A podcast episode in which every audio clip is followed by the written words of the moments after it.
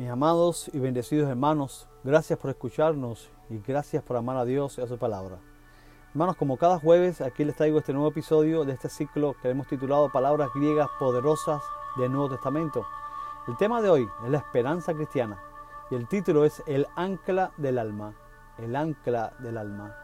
Hebreos 6:19, el texto que hemos tomado como base en la Reina Real actualizada, dice, tenemos la esperanza, el pidos, como ancla del alma, segura y firme que penetra aún dentro del velo.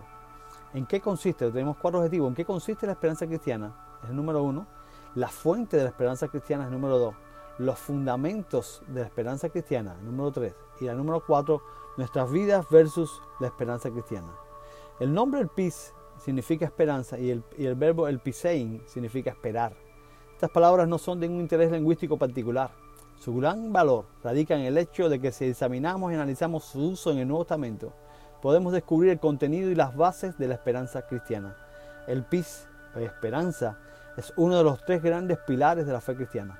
Todo el mensaje cristiano se fundamenta en la esperanza, juntamente con la fe y el amor, como dice 1 Corintios 15, 13, 13, un texto bien sumamente conocido. Esperanza es característicamente la virtud cristiana y a la vez algo imposible para el no cristiano. Solo el cristiano puede ser un optimista con relación al mundo. Solo el cristiano puede esperar hacer frente a la vida. Solo el cristiano puede considerar la muerte con serenidad y ecuanimidad. Veamos entonces nuestro primer objetivo. ¿En qué consiste la esperanza cristiana? Es la esperanza de la resurrección de los muertos. Este pensamiento discurre consistentemente a través de todo el Nuevo Testamento. El cristiano es un hombre que no va rumbo a la muerte, sino a la vida. Para él la muerte no es el abismo de la nada y la aniquilación, es una, es una puerta abierta en el horizonte. Ahora, es la esperanza también de la gloria de Dios. Romanos 5.2 dice, por medio de quien también hemos obtenido acceso por la fe a esta gracia, en la cual estamos firmes y nos gloriamos en la esperanza, el pidi de la gloria de Dios. Es la esperanza de que ya no veremos más la gloria de Dios en la nube ni por espejo, oscuramente. Es la certeza de que vendrá el día que veremos a Dios y seremos revestidos de su misma gloria.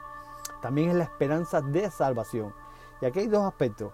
El número uno es la confianza de saber, o sea, la esperanza de salvación es la confianza de saber que Dios nos libra en este mundo, no en el sentido de ser resguardados contra sinsabores y peligros, sino en el de ser confortados para superarlo. Y también la esperanza de salvación es la confianza de salvación en el mundo venidero. Es la esperanza de salvación en medio de los peligros de la tierra y de ser rescatados del juicio de Dios. Ahora, esta esperanza, la esperanza cristiana es la esperanza de vida eterna. Tito 1.2 dice, basada en la esperanza, el pidi, de la vida eterna que el Dios que no miente prometió desde antes del comienzo del tiempo. En el Nuevo Testamento la palabra eterna siempre enfatiza cualidad de vida, no duración. Esto lo hemos visto en, un episodio anterior, llamaba, que hablaba de la vida, la vida eterna. Y ahí hablamos, hablamos acerca de este tema de, de lo que significaba eterna. Y eterna significa, o cuando habla de vida eterna, habla de cualidad de vida, no de duración. Eterna es la palabra que describe cualquier realidad propia de Dios.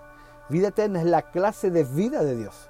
La esperanza del cristiano es que algún día Él participará de la misma vida de Dios. la esperanza cristiana es la esperanza de la segunda venida de Cristo. Tito 2.13 dice, aguardando la esperanza, Él pida, aguardando la esperanza bienaventurada, la manifestación de la gloria del gran Dios y Salvador nuestro, Jesucristo. La segunda venida no es hoy una doctrina que está en boga, pero todavía permanece esta gran verdad. La historia va a alguna parte. La historia no es una colección de eventos sin sentido, inconexos y fruto de la casualidad. Hay una consumación. El cristiano es el hombre que se concibe a sí mismo y entiende la vida como yendo rumbo a una meta. Ahora, la esperanza cristiana es la esperanza que descansa en los cielos. Colosenses 1.5 dice, a causa de la esperanza, el pida, reservada para vosotros en los cielos. Es decir, el cristiano espera ansioso recibir algo que ya está reservado para él algo que no depende de los azares y cambios del tiempo, sino de Dios, y que por tanto tendrá que ver con la consumación del destino de Dios y con el cumplimiento y la realización de todas las esperanzas y sueños del alma humana. Veamos entonces nuestro segundo objetivo, la fuente de la esperanza cristiana. La esperanza es producto de la experiencia, escuche bien, es producto de la experiencia. Romanos 5.4 dice, y la perseverancia produce carácter probado, y el carácter probado produce esperanza, el pida. Puede ser que las experiencias y pruebas de la vida conduzcan al no cristiano a la desesperación. El cristiano, sin embargo, tiene una esperanza que ve todas las cosas, que se vuelve cada vez más radiante y no más sombría. La esperanza cristiana es la esperanza que es, producto de las escrituras. Romanos 15:4 dice, pues lo que fue escrito anteriormente fue escrito para nuestra enseñanza, a fin de que por la perseverancia y la exhortación de la escritura tengamos esperanza. Él pida. Si un hombre quiere estudiar la historia del proceder de Dios con la humanidad y de su intención para con ella, es decir, si quieres leer la Biblia, se sentirá lleno de esperanza.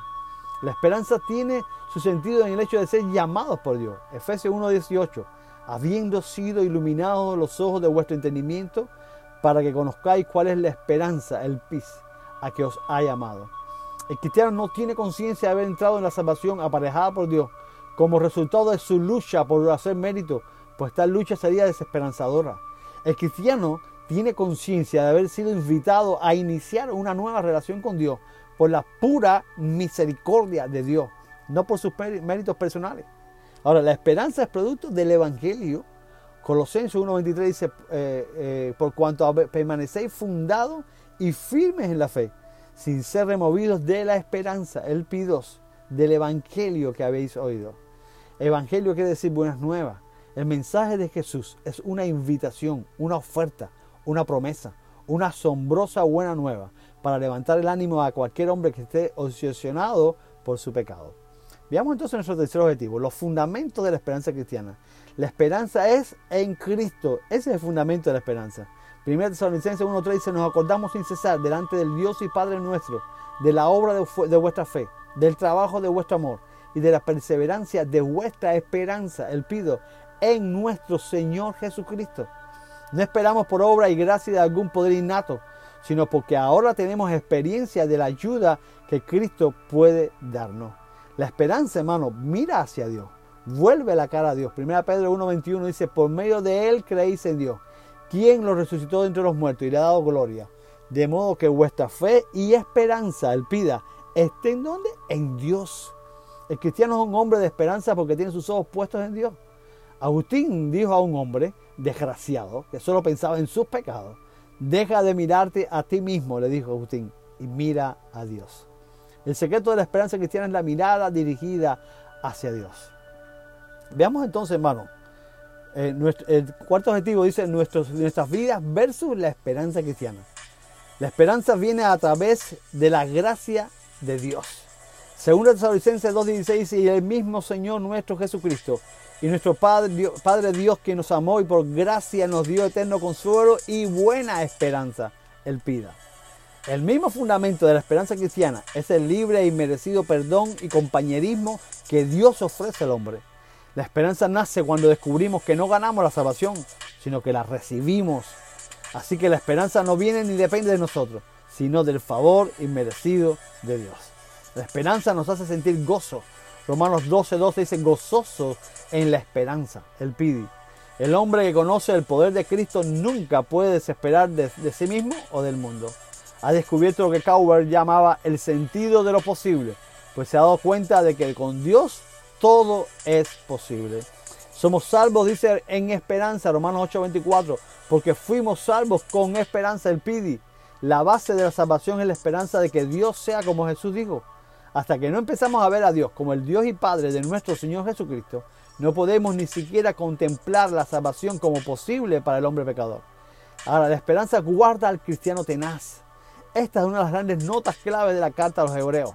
El cristiano es el hombre que puede batallar y luchar, que puede pelear contra sí mismo y contra sus tentaciones, que puede soportar la disciplina de ser cristiano, porque tiene algo infinitamente precioso que esperar con ilusión.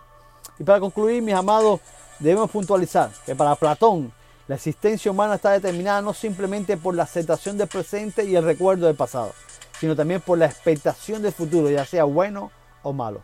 Pero para los hijos de Dios, la esperanza cristiana no teme al futuro, ni se plantea el problema de que tal vez las promesas de Dios sean verdaderas, sino que por el contrario, nuestra esperanza cristiana es la confiada expectación de que las promesas de Dios no pueden ser nada más que la verdad. Y leemos nuevamente el texto en el que nos basamos para el inicio de nuestro episodio. Hebreos 6, 19 dice, tenemos la esperanza como ancla del alma, segura y firme, y que penetra aún dentro del velo. En hos ancuran, escomen tes, suques, afale Tekai Bebayan, Kai Eiser Komenen, Eisto Esoteron Tau, Catapetasmatos. Nos vemos el próximo jueves con otro episodio y un nuevo tema de este ciclo, palabras griegas poderosas del Nuevo Testamento. Un abrazo de su hermano, amigo y pastor, Tommy Torres.